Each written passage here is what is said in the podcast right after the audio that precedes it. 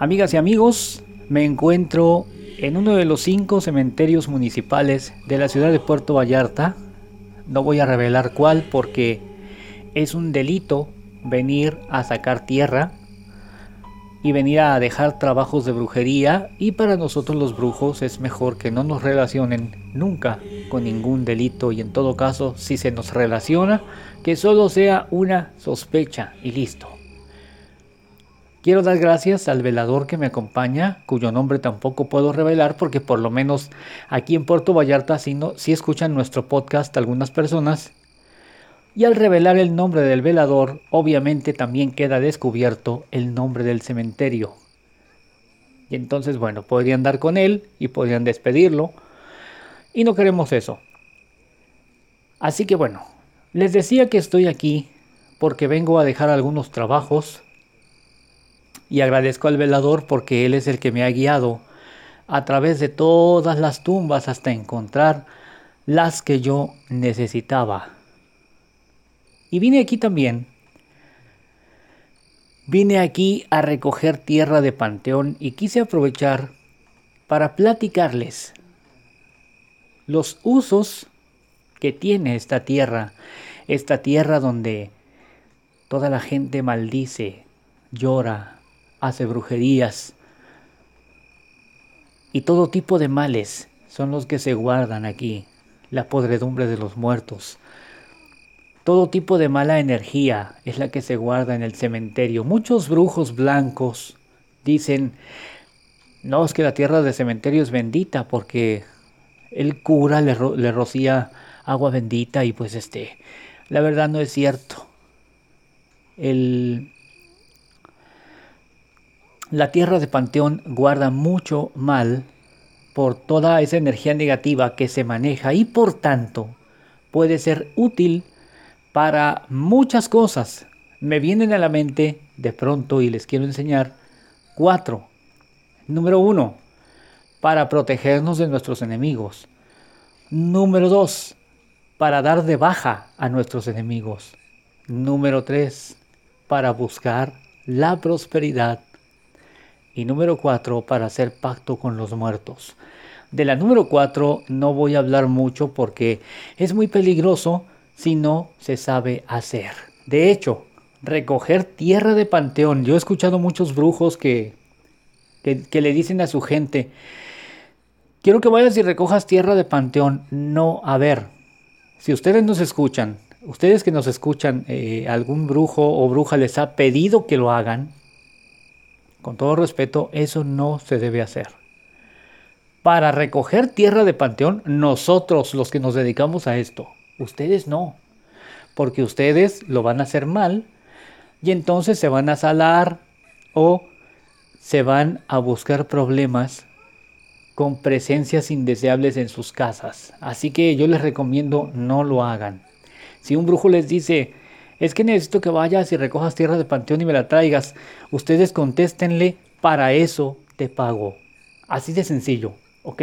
Bueno, pues vamos a hablar entonces de para qué sirve la tierra de panteón y decirles también que si escuchan mi voz un poquito débil es porque no quiero que nos escuchen allá afuera.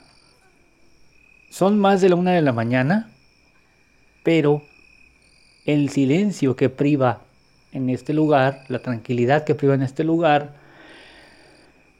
hace que nuestras, y hay el viento, hacen que nuestras voces lleguen lejos y obviamente cerca de los panteones también hay casas en las que se, en la que, en las que se pueden dar cuenta de que alguien anda por aquí. ¿ok? Entonces por eso, cuando edite yo hoy por la mañana, hoy viernes por la mañana, el, el audio, voy a hacer que la voz se oiga más más fuerte para todos ustedes, pero por lo pronto, si me dicen, ah, es que, es que parece que como que te estás escondiendo, pues sí, sí me estoy escondiendo porque ya les decía, es un delito hacer lo que estamos haciendo en este momento. Eh, vamos a comenzar entonces. A ver, número uno. Tierra de panteón para protegernos de nuestros enemigos. Esta tierra se debe recoger de la parte de la cabeza del muerto, es decir, de la parte donde quedó su cabeza. De ahí se tiene que recoger. No es mucho lo que tienen que tomar, tampoco tienen que escarbar hasta que lleguen al muerto, no. Simplemente se van a, van a tomar la tierra de la tumba. Van a tomar la tierra del área de entre la cabeza y el cuello, casi para llegar al pecho del muerto. De ahí se toma la tierra para protección contra los enemigos. Si lo quieren para la prosperidad y el dinero, lo van a tomar del pecho, del área, del área que corre del pecho a los genitales del muerto o muerta. Y si lo quieren para protegerse de, perdón, para dar de baja a los enemigos, lo van a tomar de las piernas a los pies, del área que corre de las piernas a los pies del muerto, de ahí van a tomar la tierra. Insisto, no debe ser mucha, tampoco se lleven kilos de tierra del cementerio porque, pues no, no, no sirve y además van a salarse. Eh,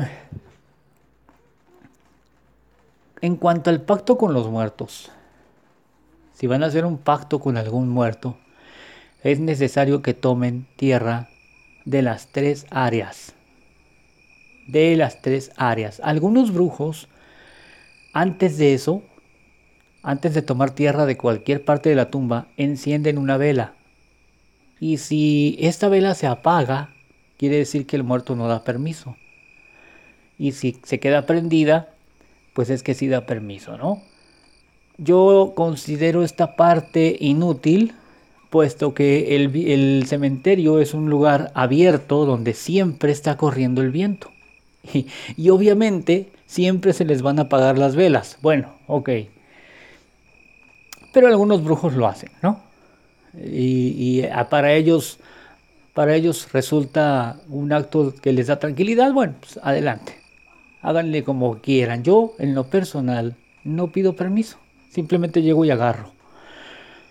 Eso sí, eh, le explico al muerto lo que quiero hacer. Pero no le, prendo vela para ver si dice que sí o que no. ¿Ok? Eh, cuando van a hacer pacto con un muerto, les decía, tienen que tomar tierra de las tres áreas. Pero ¿cómo se recoge la tierra de panteón? La tierra de panteón se recoge enguantándonos la mano con una bolsa de nylon o de papel o de plástico o de lo que sea. No se puede recoger con la mano pelona porque entonces ustedes van a quedar salados, van a quedar eh, impregnados de la energía de este muerto y les va a comenzar a ir muy mal. ¿Ok? Van a recoger con la bolsa enguantada, la van a echar en una bolsa o en donde ustedes quieran y se la van a llevar. Les decía que quería hablarles un poco también del pacto con los muertos porque mucha gente se avienta, viene y dice yo voy a hacer pacto con este muerto y le voy a prometer eh, rezarle por nueve días si me cumple esto o aquello, ¿no? Nada más que hay una cosa muy importante.